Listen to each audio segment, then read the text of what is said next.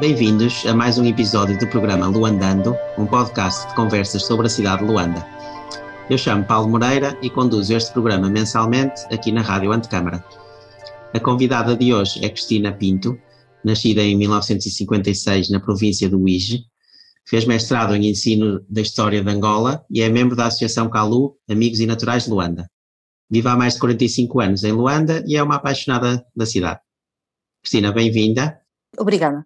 Sugeria começarmos a falar uh, precisamente de história. Uh, Fala-se muito da informalidade da cidade de Luanda, mas poucas vezes se associa essa informalidade a um processo histórico uh, tão antigo como a origem da própria cidade. diria que, que, a informalidade urbana de Luanda vem dos séculos XVII e XVIII, numa espécie de coexistência entre os sobrados, que eram as casas mais ricas dos comerciantes de escravos e, e que tinham os seus quintalões com construções precárias habitadas pelos escravos negros. Uh, pode falar um bocadinho sobre esse período de produção da cidade? Essa época, de facto, é uma época uh, que muito pouca gente fala, não é? Muito pouco se fala sobre cidade, como é que ela aparece. Uh, de facto, é precisamente no século XVII, não é? Em 1605, que Luanda toma os foros de cidade, não é? E, mas até ali ela ia aparecendo, uh, foi surgindo pouco a pouco, uh, como na parte alta, como a primeira parte da cidade, que é a cidade alta, onde estava instalado o poder político, o poder militar e o poder religioso. E terminava nessa, numa rua, que era a primeira rua de Luanda, no fundo, que é na cidade alta, que era a rua de Ocão e um bocadinho, eh, portanto, já no século XVII, com os, eh, com os homens de negócio, principalmente eram os negociantes de escravos, foram sendo construídos nos locais que sobravam os sobrados que tinham características próprias, não é? De construção, eh, mais ou menos com o primeiro andar e os seus quintalões onde se guardavam os escravos. Uhum.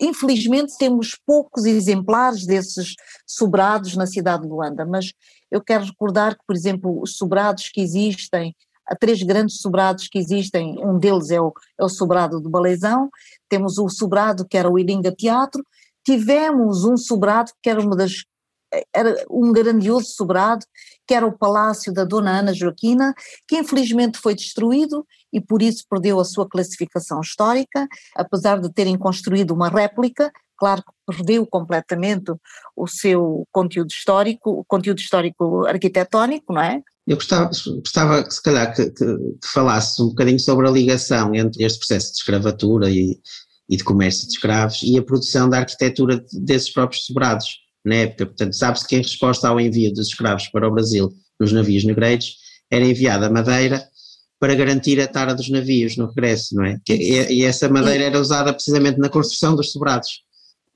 Exatamente. Era a, a construção, portanto, a, uma das características eh, que nós temos nestes sobrados que são irrepetíveis, não é? Não, não existe mais, não há hipótese, diferentes dos sobrados no Brasil, diferentes de outro tipo de sobrados que possa existir na América Latina, possivelmente, mas estes sobrados, uma das características era a madeira que vinha nesses navios negreiros, não é? Que era para, para fazer a tara, para, para na travessia do, do oceano não fundearem, e, e, esses, e essas madeiras eram atiradas para as praias, eh, para depois os barcos serem, eh, ficarem eh, cheios de escravos. Então, essas madeiras eram utilizadas para a construção dos sobrados da cidade de Luanda. Portanto, são, uh, é uma das, a, a, parte típica das características destes sobrados. Também era utilizada na altura, nessas construções da, da, da, das paredes, um, eh, este, o tipo de argamassa que era feita com a areia da praia e as conchas, que eram uh, uh, as conchas da Mabanga, que eram pisadas pelas uh, mulheres e crianças na ilha de Luanda e nas praias, que eram utilizadas para a construção da, dessas uh, desses sobrados. Olha, esses sobrados, ainda hoje, quando a gente olha para as paredes, não é? As suas paredes, a gente ainda consegue visualizar essas conchas e areia. E, portanto, reparem que estes sobrados têm hoje em 2021 tem mais de 400 anos, ou mais de 300 anos, portanto, e com as suas paredes largas, as suas madeiras ainda sobrevivem, é uma arquitetura completamente irrepetível, não existe única. em qualquer parte do mundo, uhum. é única mesmo, não é? Uh, e, e, os quintalões, há uns com, sobrados com quintais maiores, outros com quintais menores, dependendo da, da, da da riqueza desses uh, comerciantes, não é? Uh, porque, por exemplo, a dona Ana Joaquina era uma comerciante de escravos que tinha uma casa uh, demasiado grande, não é? Bela. Portanto, e era muito perto da praia, portanto, toda aquela área onde estão os sobrados eram sobrados construídos na zona da praia. Hoje, olhando para Luanda, esses sobrados estão fora da praia porque Luanda foi crescendo crescendo uh, e conquistando um pouco uh, o mar, não é? E a Baía de Luanda conseguiu ter uma outra curvatura. Cristina, um dos, um dos sobrados que também sobrevive dos mais uh, icónicos na cidade de Luanda é o Ilinga Teatro. É um edifício que tem estado continuamente em risco, não é? Houve uma tentativa de desclassificação desse edifício como património a fim de poder de ser demolido, não é? E depois houve um movimento que se apresenta para travar esse processo de desclassificação. Esteve envolvida nesse processo? houve envolvimento de toda a sociedade, uh, do mundo artístico, uh, conseguiu-se fazer uma mobilização muito grande ao ponto de haver apelos internacionais em relação a esta questão. Em 2009 nós fizemos a abertura da campanha Reviver, até foi feita nesse local, uh, a abertura foi no, no chalé, que também ia ser desclassificado para se deitar abaixo, que é um, um chalé típico que existe ao lado do Elinga Teatro, e, e, a, e a, primeira palestra e debate público foi feito com, com, com, uma conferência de imprensa, foi feito mesmo no Elinga Teatro. O Elinga Teatro é, é, um sobrado típico da cidade de Luanda, com as características que falamos há bocadinho em relação à, madeira proveniente do Brasil, é um edifício muito interessante, uh, albergou uh, durante muito tempo o, aquilo era chamado o Colégio das Beiras, portanto tem a ver com o, os colonos uh, provenientes das Beiras uh, que tinham o seu clube, assim como havia uh, o clube, trans, existe o clube, o antigo clube transmontano, na Baixa de Luanda, ali perto da Mutamba, Portanto, esse, esse, esse clube das beiras transformou-se também em colégio, era o colégio também, Colégio das Beiras, onde muitos nacionalistas passaram por lá, como estudantes, e, e alguns deles viraram professores. É muito interessante ver essa história, que depois, eh, com a independência, aquilo esteve ligado ao Centro de Estudos eh, da Universidade, da Universidade de Luanda, e, e, mais tarde da Universidade Agostinho Neto, era o Centro Cultural, onde se fez as primeiras peças de teatro, onde se ensinava piano, uh, onde se apresentavam os grandes artistas, às vezes brasileiros que vinham, uh, vinham de fora e iam conversar com, com as pessoas da cidade. Ehm, sei lá, o movimento artístico, o bailado, uh, a criação do, dos, jovens, da, da juventude, dos jovens escritores, também foi inaugurada lá. Portanto, há sim toda uma história da cidade que foi acumulando a nível da, da, do, no Teatro. Para, para hoje termos uma, um, um grupo teatral, que é o Elinga, que é, que é, que é presidido pelo, cujo diretor é o, é um famoso uh, escritor José Mena Abrantes, uh, que já tem mais de 20 anos, tem quase 30 anos uh, o grupo teatral, e, e, e, e não sei porquê, não, não, não compreendo as razões, como é que sai um daqueles diários da República a desclassificar o edifício. Foi mesmo instaurada uma, um procedimento cautelar, a providência cautelar foi, foi, e felizmente até hoje o edifício persiste, portanto continua em pé. No século XIX, uma sequência de eventos políticos forçaram uma transformação considerável uh, em Luanda. A independência do Brasil em 1822, a abolição da escravatura em 1836 e o redesenho das fronteiras de Angola em, em 1884 e 85, com o célebre mapa cor-de-rosa. Uh, a, a, abolição da escravatura teve um impacto particularmente forte em Luanda. Uh, Pepe Tela, no, no, no, livro Luandando, diz que causou um momento de pânico e de bandada e que foi um dos períodos mais agitados da história da cidade uh, e que a partir daqui a população africana se começou a fixar na cidade e que os moceques floresceram. Uh, podia falar-nos um bocadinho sobre estas mudanças e, e, e este aparecimento dos, dos? Sim, sim, a Pepe Tela descreve muito bem, ele como sociólogo e um apaixonado também pela história, ele descreve muito bem eh, essa questão. Uh, portanto, a cidade baixa compreendia a zona dos coqueiros, repare, a zona dos coqueiros que passava pela Bahia e até, até a estação do Bungo, ainda até no século XIX. Mas o que é que houve? Houve uma grande epidemia uh, entre 1870 e 1880. Uma epidemia que, que fez com que o governo decretasse o derrubo de uma série de cubatas existentes na área de, do bairro dos Coqueiros, que apanhava a zona da bairro da Praia. Portanto, a gente olhando para a Rua dos Mercadores, que é das, uma das ruas uh, uh, principais durante a época da escravatura, não é, do negócio de escravos, que ficava ao lado, se a gente visualiza essa parte da baixa da cidade, que foi crescendo com o tráfico de escravos, foi nessa altura que o governo decretou o derrubo de uma série de cubatas que existiam no Bar dos Coqueiros, não é? Portanto, foi nessa altura que surge então o bairro das Ingombotas, que é considerado o primeiro museque de Luanda. Uh, a população foi sendo excluída e isso, olhando para hoje, para a cidade, a exclusão foi continuando sendo, até hoje, continuar a haver uma exclusão social. Portanto, nessa altura já havia exclusão uh, das pessoas, as pessoas foram sendo afastadas. Na altura, as Ingombotas era uma zona que na altura, no século XIX, era um sítio onde havia ainda uma, alguma floresta, animais selvagens, portanto, uh, uh, cacimbas de água, uh, onde a população ia buscar e os animais também utilizavam a água, mas veja que de facto a cidade foi sendo conquistada para outra, para a parte cimeira. Há um mapa de Luanda de 1862 que mostra claramente uns pontinhos pequenos com uma disposição mais ou menos orgânica que se mistura com as manchas maiores e mais retilíneas da cidade planeada do, do, dos colonos. Exatamente. E, e, e, aí se percebe realmente esse início de florescimento da cidade não planeada, não é? Que, como dizes, até hoje uh, se mantém e com crescimento exponencial, não é?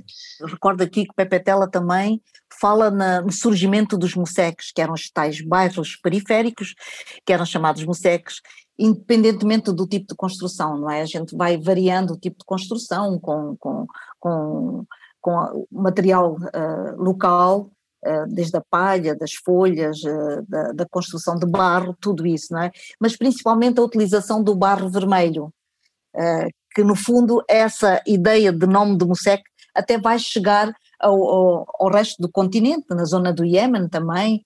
E, e, e que significa areia vermelha, é não é? utilizada lá fora também.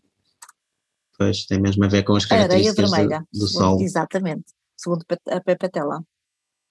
Eu acho que passando nesta linha de tempo que estamos aqui a tentar seguir, podia falar um bocadinho sobre a origem da Associação CALU, Amigos e Naturais de Luanda, porque parece estar associada a um movimento cívico de descontentamento face exatamente a essa, essa forma como a cidade começou a ser transformada no período de pós-guerra, com alguns projetos ou megaprojetos que queriam eh, transformar totalmente ali a zona da, da Bahia.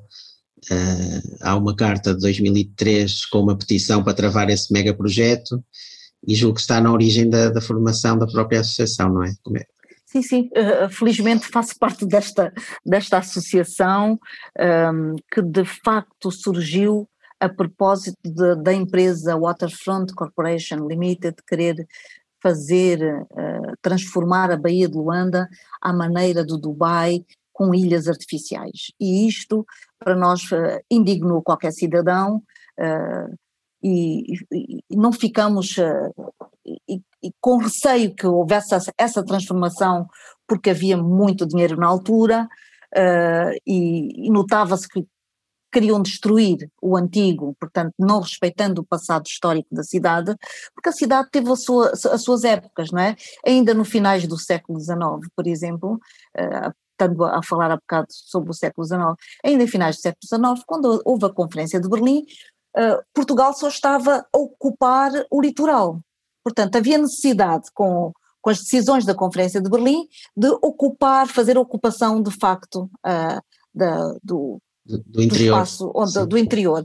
E então há uh, o início da construção dos caminhos de ferro da cidade de Luanda, não é? E esses caminhos de ferro uh, vão crescer para a zona do Bungo, onde aparece depois o porto de Luanda, onde os caminhos de ferro, tudo isso, a cidade foi crescendo para aquela área, não é? E depois com os anos 60, 61, com o crescimento e com a riqueza do café, da exportação que Portugal fazia com o café, com o sisal, com o algodão, uh, Luanda teve um boom de crescimento, não é? Surgiram os primeiros prédios, mas os primeiros prédios não eram assim tão altos como o exagero, o exagero destes prédios que agora uh, vimos depois da independência. Isso é que foi assustador, não é? O sentimento de, de, de, de que o que é bonito, de facto, é, é o que tem vidros, não é? Que não, tem, não respeita a nossa cidade, não respeita o nosso clima, não tem nada a ver com o nosso clima, não é? E o tipo de construções. Um, isso uh, são as tais aberrações que a cidade foi encontrando. Por falar na Calu, a Calu de facto teve necessidade de existir legalmente e nessa altura uh, é que se organizou, portanto, iniciou, inicial, uh, inicialmente teve esse papel de congregar pessoas, de sensibilizar as pessoas da importância de uma associação que lutasse pela preservação e a salvaguarda dos testemunhos, por exemplo, materiais do passado, não é? E mesmo para a contribuição dos projetos sociais, não é? Que de natureza que fossem, não é? Respeitassem as tradições e a personalidade da cidade de Luanda. Outras questões, como a questão do lixo, a questão da, da habitabilidade, a questão da, do saneamento, a questão, outras questões vinham, uh, estavam uh, associadas aos nossos projetos de, de Calu, não é? A Associação Calu surgiu em 2004, não é? Com, com este tipo de, de Na sequência de, dessa, desse tal, dessa tal carta aberta para tentar parar o projeto da Bahia que conseguiram, não é? Como é, como é que foi como é que foi esse processo mesmo? Olha, esse processo chegou a ter, portanto, em 24 horas, aquilo estava já para ser aprovado em Conselho de Ministros. E nas 24 horas nós conseguimos assinaturas de mil e tal pessoas. E entregamos isso ao, ao, ao Conselho de Ministros, ao Presidente da República, fizemos uma petição, onde também obrigávamos que houvesse uma, uma coisa que era obrigada por lei a nível de, de Estado democrático, que era uma uma consulta pública. Uma consulta pública, porque aquilo estava a ser feita com uma consulta muito privada, muito fechada, e nós obrigamos, principalmente porque aquilo implicava muito dinheiro, um orçamento do Estado, e nós obrigamos uh, uh, a que fosse feita uma consulta pública. E de facto, essa consulta pública conseguiu uh, surgir, conseguimos juntar engenheiros, ordens dos engenheiros, de arquitetos, a nível da sociedade civil de modo geral, mesmo SOBAS juntaram-se ao, ao, processo, e o, a única coisa, portanto, que ficou uh, decidida e que e nos agradou é que de facto fosse despoluída e a drenagem da, da Baía de Luanda. Essa foi uma das uhum. coisas boas. O alargamento da Avenida Marginal, que ela já não aguentava, não comportava todo aquele o, o crescimento enorme e o trânsito que a cidade tinha, e a criação de novos parques adequados de facto ao estacionamento das tais 1.600 viaturas, que era necessário para a Marginal, uh, com espaços públicos de lazer, de desporto, e isso de facto tivemos, conseguimos que isso acontecesse. Uhum. Acaso foi, uma, foi um dos bons uh, exemplos de cidadania, de sentimento de pertença da cidade que, que surtiu Sim. efeito. Houve muitos aspectos que não conseguimos, mas houve alguns outros que conseguimos. Nós ainda assistimos durante uh, uh, muito mais depois da Guerra Civil ter parado, uh, porque as pessoas tinham a sensação de que poderiam fazer da cidade que a cidade poderia ser uma cidade igual a das outras partes do mundo, com grandes prédios, com envidraçados. E com e, o Dubai como por, modelo, Como é? o Dubai, modelo Dubai. Só que hoje esses prédios nem, nem estão habitados. São autênticos elefantes brancos. Foi uma bolha é? imobiliária Tal e qual, sem dúvida nenhuma, não é? E é um conceito distorcido de desenvolvimento que as pessoas têm, que é grave, não é?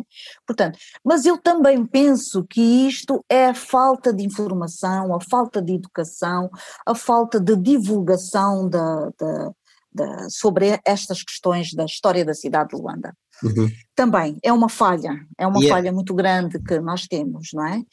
Sim, e é exatamente perguntar que tipo de atividades é que têm feito para consciencializar as pessoas, não é? E, e, a sociedade em Luanda para estas questões. Sei que têm organizado visitas guiadas, têm organizado uma série de atividades, uma, uma, uma das rotas que fazem chama-se a Rota dos Escravos, precisamente. Exato. Tem a campanha Reviver, que fizeram também em parceria com o SEICA da Universidade de Lusíada. Podia-nos falar um pouco também dessas atividades da, da Associação CALU e, e de que forma é que tem eh, contribuído para consciencializar a sociedade sobre estas uma das, questões? Uma das coisas que nós achamos importante era criar de facto as parcerias. E estas parcerias surtem sempre efeito. E com o SEICA surtiu efeito. Desde 2009, nós criamos eh, uma vez, ou de dois em dois meses, eh, três em três meses, conforme a nossa possibilidade, criamos a campanha Reviver, com Seca, por exemplo, onde nós tínhamos que uh, apresentar a público o património classificado e em risco de extinção. Refletir em conjunto a questão da importância histórica do património classificado, para além de divulgar, sensibilizar e promover o turismo cultural. Isto era uma das nossas intenções, fazer, e de facto surtiu efeito. Nós envolvemos instituições uh, a nível de Estado, uh, uh, os estudantes das universidades, estudantes das escolas, fazíamos exposições, fazíamos palestras, fazíamos passeios históricos, tanto do o, relacionado com o tempo da escravatura, como a questão do, do, do passeio sobre o modernismo, a nova a cidade que cresceu mais tarde, tudo isto nós foi já não fazem? Está a falar no passado? Já não fazem uh, esses passeios? Não, nós, nós, o último passeio que fizemos, fizemos em 2019, não, em janeiro de 2020, antes da pandemia. Ok. Portanto, e chegamos a levar, está, está suspenso neste momento, não é? Mas chegamos inclusive a convidar e a levar um grupo muito grande com ministros, diretores nacionais, e deputados à Assembleia, tanto do, do uh, da nossa Assembleia, uh, para conhecer a cidade. Reparem que são pessoas que vivem na cidade, mas que andam no dia a dia nos seus carros e tiveram a oportunidade de andar a pé e de olhar para as paredes da cidade e conhecer um bocadinho da cidade. Claro que só um bocadinho da cidade, porque aquilo era só o centro histórico que nós estávamos muito preocupados porque de facto as pessoas não tinham a noção da importância da história e da memória da cidade de Luanda. Tem algum tipo de atividade ligada aos bairros, aos bairros informais, ou seja, se também é possível consciencializar a própria sociedade para o facto de haver ali também aspectos importantes do próprio património cultural da cidade, mas também dos hábitos e costumes que produziram e que construíram as suas próprias vivências sem planos, sem serem os urbanistas e os arquitetos a colocarem essa. Não nos temos virado muito para os bares. Uma das coisas que nós sentimos falta é de facto conseguir ir para os bairros onde a população é, é a maioria, Uh, de facto existem uh, uh, dificuldades com abastecimento da água, com abastecimento de luz, o tipo de exigências e de necessidades são completamente diferentes, não é? Cristina, nós estamos a chegar ao fim da nossa conversa e uhum. terminamos sempre este podcast com uma sequência de perguntas curtas, acompanhadas por uns sininhos. Uh, o João vai soltar aqui a musiquinha. Uh, eu peço que responda com poucas palavras, se possível, a esta sequência de perguntas. Ok. Uh, um edifício de Luanda. O edifício que eu gosto, talvez, não é? Sim, sim não, não é fácil. Eu gosto do, do, do Palácio de Ferro, por exemplo. Boa. Um bairro da cidade de Luanda. Em Gombotas. Um livro sobre a cidade de Luanda. Os Transparentes. Um filme sobre Luanda. Um filme que não está a ser ainda muito divulgado, que é recente, chama-se. É um, um, filme que mexeu muito comigo, é um filme fantástico que eu gostaria imenso que vocês todos vissem, chama-se Ar Condicionado. Uma música sobre Luanda. Ah, tem muitas. Uau! Não sei os, os nomes, mas olha, o, o, o André Mingas canta muito bem uh, Luanda, uh, o Dionísio Rocha também canta Luanda, uh, com, com, poemas do Viriato, com poemas, sei lá, uh, o Aires da Almeida Santos, sei lá, tem, muito, tem poemas lindíssimos de Luanda, musicados assim à primeira, não sei quais são. Luanda, para mim, Luanda é, é feminino, é a grande mãe que recebe toda a gente de todas as províncias. Muito bem, Cristina, muito bonito este final. E obrigado pela, pela conversa. Obrigada eu, Paulo. Obrigadíssima.